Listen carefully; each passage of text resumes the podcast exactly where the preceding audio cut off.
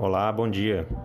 Em Doutrina e Convênios, na seção 8, versículos 2 e 3, temos com clareza a maneira como o Senhor vai nos revelar as coisas através do Espírito Santo.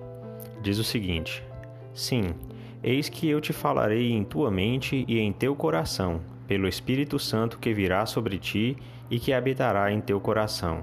Ora, eis que este é o Espírito de revelação Portanto, irmãos, nós vamos sentir e saber as respostas do Senhor e as orientações dele para a nossa vida através do Espírito Santo. Sou muito grato por ter o Espírito Santo como um, dom de Deus para nós, porque ele nos mandou para esta terra, mas ele não nos abandonou sozinhos, sem orientação, sem é, instruções é, tanto nós temos isso através das Escrituras, através da palavra dos profetas, mas também podemos receber nossas próprias instruções, tirar nossas próprias dúvidas, né, ter é, respostas para as nossas perguntas específicas através da revelação pessoal. Cada um de nós tem esse privilégio.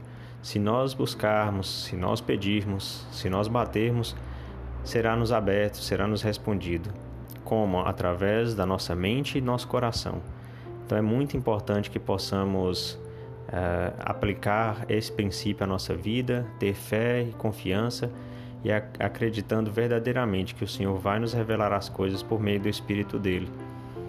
Se tivermos o nosso, a nossa mente, nosso coração abertos, essas respostas virão e com certeza saberemos que ela vem de Deus.